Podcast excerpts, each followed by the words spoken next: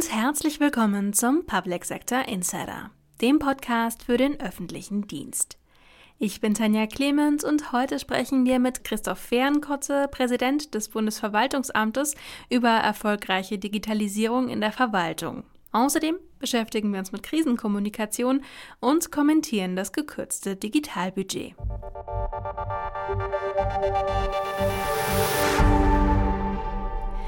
Christoph Fernkotze steht als Präsident des Bundesverwaltungsamts einem der Vorreiter in Sachen digitalisierte Bundesbehörden vor.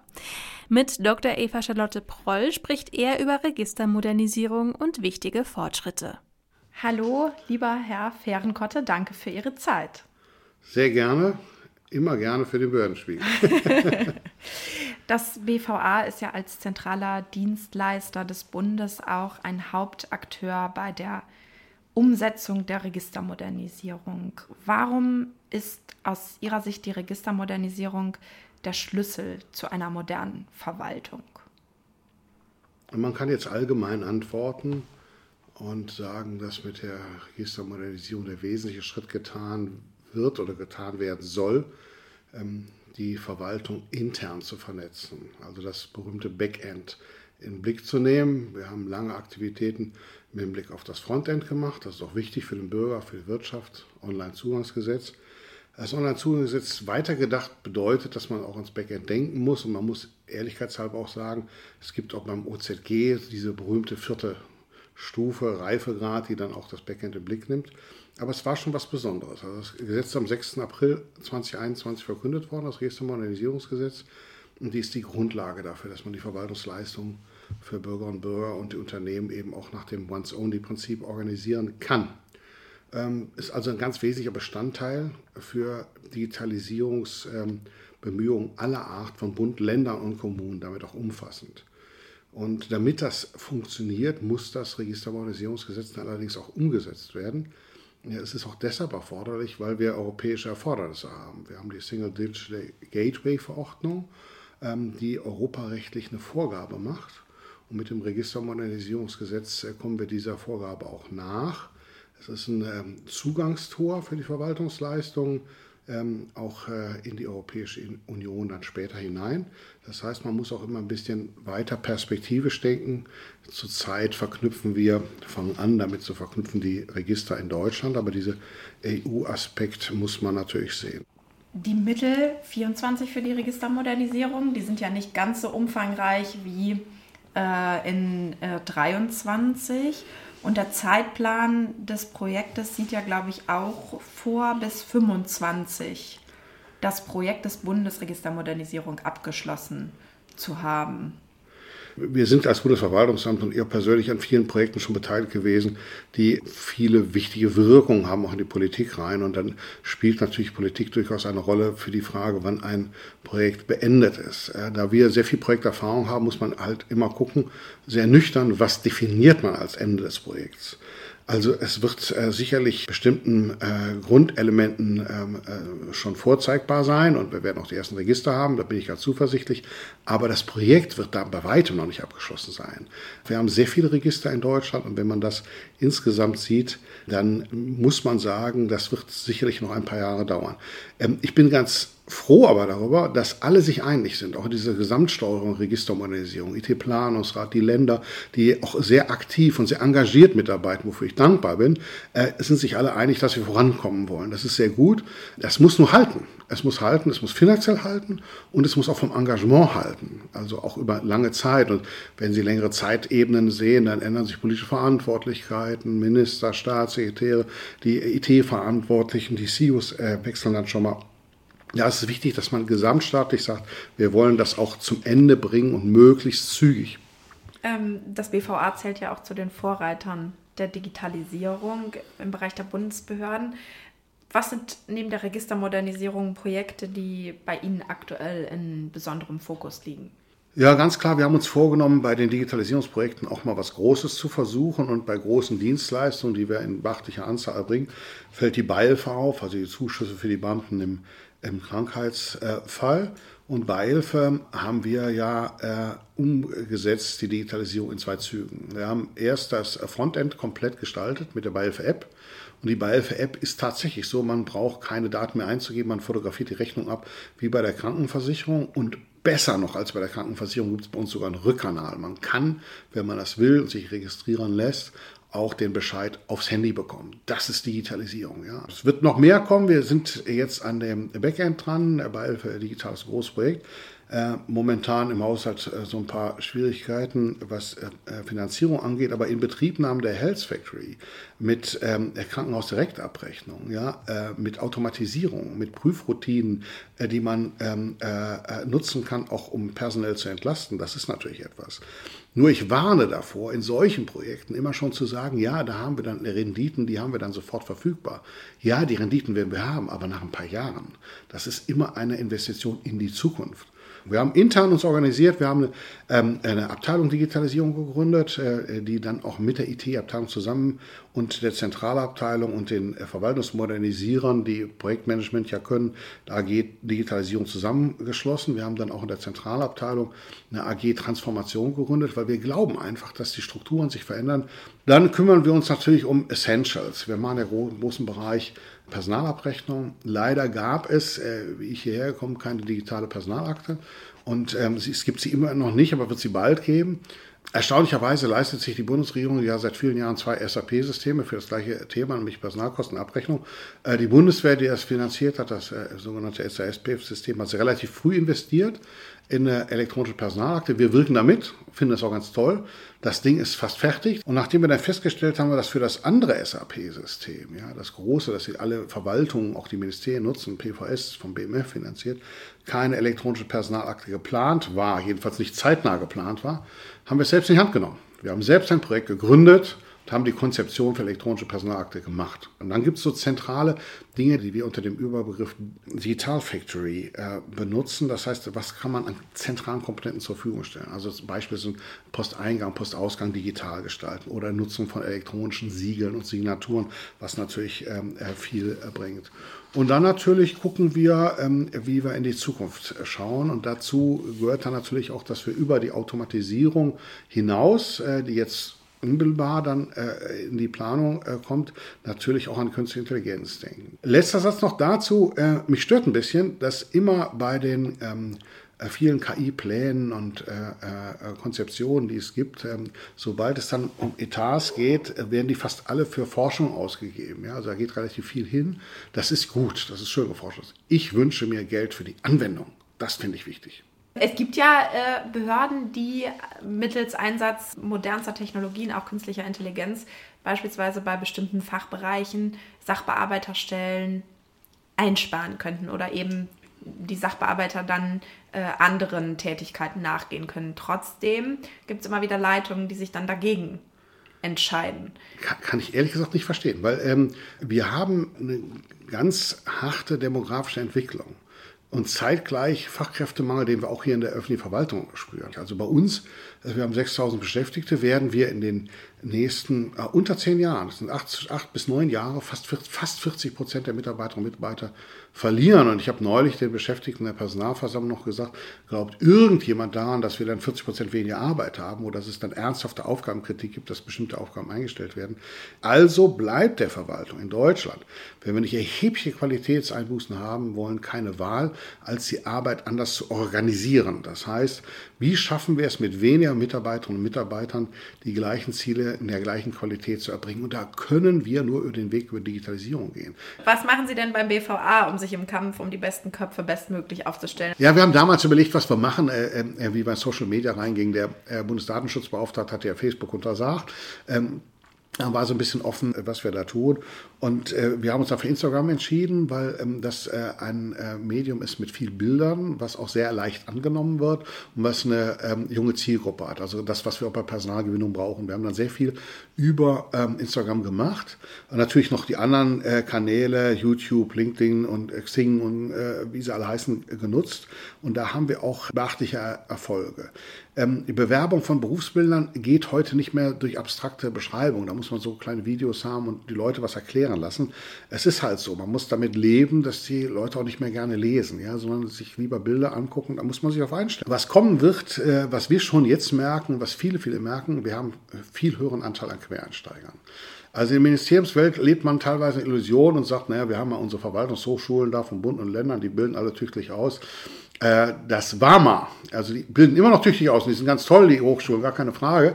Äh, aber äh, für den Bedarf, den wir haben, auch gerade bei der demografischen Entwicklung, die, die nächsten Jahre kommen, müsste man die Hochschulen quasi so, wie sie sind, alle komplett verdoppeln, ja, um die, wollen wir sagen, den Bedarf zu decken. Das ist nicht realistisch, ja. Das heißt, wir haben einen hohen Anteil an Quereinsteigern und ähm, wir haben jetzt ein Projekt, aufgesetzt, dass wir hoffentlich bald fertig haben zur Qualifizierung von Quereinsteigern, weil wir sehen, dass wir inzwischen etwa im gehobenen Dienst weit über 50 Prozent Quereinsteiger haben, die keine Verwaltungsausbildung haben. Und man muss dann immer praktisch überlegen, was das bedeutet. Die kennen die Verwaltungswelt nicht, die natürlich ihre eigenen Gesetzlichkeiten hat. Die Digitalisierung verändert ja nicht nur die Arbeit und die Prozesse, wie Sie gerade gesagt haben, ähm, sondern auch Führungskräfte. Und ja. äh, die tragen eine wesentliche und entscheidende Rolle, auch wiederum, um die Veränderung zu verstetigen, neue Veränderungen auch wieder anzustoßen persönliche Frage. Ähm, inwiefern haben Sie seit Ihrem Amtsantritt 2010 auch Veränderungen feststellen können? Ah, die Veränderung ist mannigfaltig. Sie müssen heute auch Entscheidungen ein Stück anders strukturieren. Also wenn Sie, äh, ich meine, es galt generell, wenn Sie auf die Mitarbeiterinnen und Mitarbeiter nicht hören, dann haben Sie halt einen Fehler gemacht. Man muss die einbeziehen. Aber ähm, äh, die konsequente Weitergabe von Verantwortung ist natürlich für viele Führungskräfte auch schwierig. Das muss allerdings auch durchdekliniert werden. Also wenn ein Minister quasi seine Abteilungsleiterministerium fragt zu fachlichen Einzelheiten und erwartet, dass er das weiß, hat er eine falsche Erwartung an seine Führungskraft. Die Führungskraft muss so delegiert haben, sagen, ja, da habe ich meinen Experten für, der weiß es und sein Team weiß das, ja. Und das Team muss auch eine Meinung dazu haben, muss sich ja fortentwickeln. Dann ganz klare Ausrichtung auf Projekte, also projektorientierter, also ganz klare Prämissen. Und da gelten auch Projektgrundsätze. Da geht auch äh, quer durch die Hierarchien. Sie haben ähm, eine, eine, starke Veränderung in der Belegschaft, äh, Diversität, das ist was, ähm, äh, was noch stärker kommen wird. Und auch das Bestreben der, ähm, der Mitarbeiterinnen und Mitarbeiter autonom zu agieren, auch eine gewisse Selbstständigkeit zu haben. Wir haben damit auch immer geworben. Also wir haben es ein bisschen besser als andere Behörden, weil wir halt so viele Aufgaben haben, 150 Aufgaben. Und ähm, bei uns sind schon relativ weit unten in der Führungsverantwortung viele auch ein Stück in der Pflicht, ähm, nach draußen zu kommunizieren zu den Kunden hin. Und die Mitarbeiterinnen und Mitarbeiter auch. Die sind das dann auch ein Stück gewohnt. Äh, deshalb haben wir es ein bisschen besser als andere. Und ich bin, äh, bin da ganz optimistisch. Äh, wir haben als BVA immer Veränderungen erlebt. Ja, deshalb ist es für uns, wie gesagt, ein bisschen einfacher aber da wird noch mehr kommen. Ganz herzlichen Dank für das Gespräch. Vor die Lage kommen ist der Grundsatz in der Gefahrenabwehr. Doch in unserer mediengetriebenen Gesellschaft müssen Behörden und Organisationen mit Sicherheitsaufgaben, kurz BOS, nicht nur den Einsatz abarbeiten, gleichzeitig will auch die Öffentlichkeit sofort und umfassend Informationen zum Geschehen. Mein Kollege Sven Rudolph hat sich die Voraussetzungen für erfolgreiche Krisenkommunikation etwas näher betrachtet. In Zeiten von Smartphones, Newstickern und Social Media ist gute Krisenkommunikation wichtiger als je zuvor. Denn wenn die Kommunikation mit Medienvertretern und der Bevölkerung nicht schon während eines Einsatzes gut und in geübten Bahnen abläuft, dann können die BOS oft nur noch Schadensbegrenzung betreiben. Gründe dafür sieht Henrik Zörner, Leiter des Referats Presse- und Öffentlichkeitsarbeit beim Deutschen Journalistenverband auf verschiedenen Ebenen. Zum einen ist der Journalismus inzwischen, ja, man muss manches Mal schon sagen, so eine Art Haifischbecken geworden. Das können wir immer wieder bedauern, tun wir auch, ändert aber nichts an der Situation. Also man muss äh, mit dieser Situation, so wie sie sich jetzt darstellt, äh, umzugehen lernen. Und zum anderen haben wir alle, wir Journalisten, aber eben auch Behörden, Einrichtungen, ähm, Rettungsdienste etc. zu tun, mit einer wachsenden Schar von Laien, von Amateuren, die mit gutem technischen Equipment inzwischen ausgestattet sind.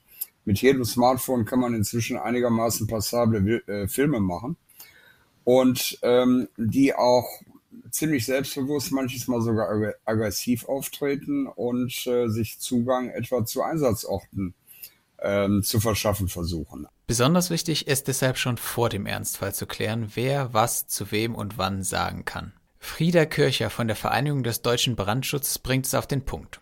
Äh, man muss sich auf äh, Krisenkommunikation vorbereiten. Und ich glaube, die großen Probleme tauchen auf, wenn Menschen nicht vorbereitet sind und dann etwas sagen müssen. Ja. Und insbesondere in der Krise. Die BOS-Vertreter müssen sich auf die aktuelle Situation einstellen. Auch außerhalb der Krise müssen gute Kommunikationen gepflegt und die Kanäle entsprechend aufgebaut und trainiert werden. Wie können wir die Bevölkerung besser auf äh, das richtige Verhalten ja auch in Krisen- und Katastrophenlagen vorbereiten? Und ich glaube ja, äh, auch das ist äh, Kommunikation, auch wenn wir selbstverständlich das heutzutage als Risikokommunikation bezeichnen. Aber man sollte es mit zusammen ja, mit der Risikokommunikation betrachten. Auch Martin Ziedler, Referatsgruppenleiter Einsatz beim Technischen Hilfswerk, sieht den Fokus besonders auf der Risikokommunikation vor der Krise. Wenn man im Rahmen der Risikokommunikation schon Menschen darauf vorbereitet, dass eben auch Journalismus und Verhalten vor Ort an Einsatzstellen von auch selbsternannten Journalisten oder Menschen, wir haben es gehört, die sich aggressiv Zugang verschaffen wollen zu Einsatzstellen, da schon mit berücksichtigt wird, ist, glaube ich, das Thema der Sensibilisierung ein ganz wichtiges, dass man da dann vor Ort vielleicht das ein oder andere dann mit gesundem Menschenverstand trotz Eintreten der Krise und trotz Abarbeitung der Schadenslage noch nivellieren kann. Die Anforderungen an gute Kommunikation seien in Summe vielfältiger geworden. Der Deutsche Presserat hat im Pressekodex klare Anweisungen für Journalistinnen und Journalisten im Krisenfall festgelegt. Aus gutem Grund, immerhin befinden sich hier Menschen in einer absoluten Ausnahmesituation. Verstöße gegen diesen Kodex könnten jedoch nicht eingeklagt werden, so Hendrik Zörner. Es handelt sich lediglich um eine Selbstverpflichtung. Verstöße zögen eine Rüge nach sich und Medien, die sie häufig in Kauf nehmen, würden infolge unseriös wahrgenommen. Wären im Rahmen von Berichterstattung von Pressevertretern oder auch von Laien am Einsatzort Grenzen überschritten und unter Umständen auch Menschenleben gefährdet, hätten Einsatzkräfte oft nur die Möglichkeit, die Polizei zu rufen. Besonders bei Großschadenslagen sei es deshalb wichtig, eine Anlaufstelle für Pressevertreter aufzubauen, um die Lage möglichst übersichtlich zu halten, so Martin Ziedler. Aber auch wenn Kommunen und Organisationen ihre eigenen Kommunikationskanäle zu gut ausbauen, wird es problematisch, so Zörner. Besonders wenn die Pressestellen sehr professionell aufgestellt sind, verschwemmen hier die Grenzen zwischen Presseinformation und eigener Berichterstattung. Die Kommunikation auf Social-Media-Plattformen sei in den vergangenen Jahren aber zunehmend professioneller und besser strukturiert geworden. Verbesserungspotenziale sieht er trotzdem. Noch professioneller kann sie dadurch werden, dass da mehr geschulte Leute arbeiten. Ähm, das funktioniert natürlich nur mit zusätzlichen Mitteln. Da sind, glaube ich, Behörden in einer ähnlichen Situation wie äh, Medien. Also erleben wir in der Redaktion seit vielen Jahren leider immer wieder. Es gibt da zu wenige Kolleginnen und Kollegen. In den Pressestellen gibt es zu wenige. Und ähm, dadurch passieren Fehler. Und zwar auf beiden Seiten, wohlgemerkt. Ähm, also das ist das, was ich mir wünsche. Mehr Leute, mehr professionelle Leute, die dann auch wirklich die Mittel und die Zeit haben, um einen guten Job zu machen. Strukturelle Änderungen müssen gut geplant werden, vor allem wenn sie sich auf einen Apparat beziehen, der so groß ist wie die öffentliche Verwaltung in Deutschland. In puncto Verwaltungsdigitalisierung können Experten schon vieles auf lange Sicht voraussagen, aber können die Umsetzer auch langfristig planen? Dr. Eva Charlotte Proll kommentiert. Sprecher ist Paul Schubert. Um abzusehen, welche Möglichkeiten sich in der Zukunft ergeben, braucht es keine Glaskugel mehr. Zahlreiche Wissenschaftler und andere Experten können mit hoher Wahrscheinlichkeit sagen, wie lange es braucht, bis Technologien überholt sind, wie lange es dauert, bis sie in der Fläche im Einsatz sind und worin weiter investiert werden sollte. Neben Investitionen braucht es aber Personal, Strukturen und einen Plan. Personal gab es genug. Die Ampel hat den Personalkörper seit Regierungsbeginn allein mit 1710 Beamtenstellen ausgebaut. Damit haben die Personalausgaben des Bundes mit knapp 40 Milliarden Euro ein neues Höchstmaß erreicht. Allein im BMWK stieg die Zahl der Planstellen um 249 auf 1978,5.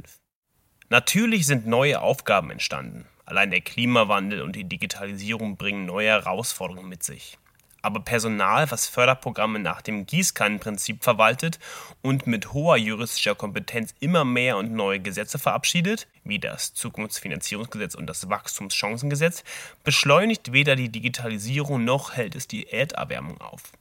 Auch Geld gab es. Alleine 3 Milliarden Euro an Konjunkturmitteln nur für das OZG. Das hat zwar nicht die Verwaltung digitalisiert, aber die Notwendigkeit des Umstands verdeutlicht. Dennoch, das Geld des Bundes und somit die aktuell für 2024 weniger veranschlagten Mittel im Haushalt haben eine Auswirkung auf die Digitalisierung in den Kommunen, neben einer beachtlichen Signalwirkung. Zahlreiche Projekte, und daran hängt auch Personal, sind über die genannten Förderprogramme ins Leben gerufen worden. Läuft die Förderung aus, endet auch das Projekt, läuft auch die Stelle aus. Nicht sehr schlau, kann man von oben herab sagen, wenn man genug Geld für Personal bereitstellen kann.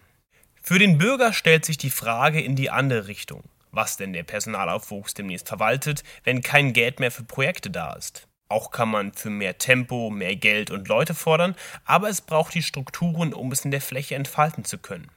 Denn es ist egal, um welche Art von Projekt es sich handelt, es finanziert sich nicht von Haushalt zu Haushalt. Kritik an den staatlichen Strukturen gab es dementsprechend auch genug. Verkrustet, wenig durchschlagkräftig, hypotropher Staat, passiert ist wenig. Dort, wo Ideen zur Zentralisierung und Bündelung entstehen, schreit immer einer Nein, sei es die Zentralisierung von immer gleichen Fachaufgaben oder die Gefahrenabwehr im digitalen Raum. Gleiche fordern an anderer Stelle eine Veränderung des Mindsets. Die Debatte dreht sich zu sehr um den Schuldigen als um die Lösung selbst. Solange sich das nicht ändert, bleibt Digitalisierung Zukunft statt Realität. Das war's für diese Woche. Vielen Dank fürs Zuhören, machen Sie es gut und bis zum nächsten Mal.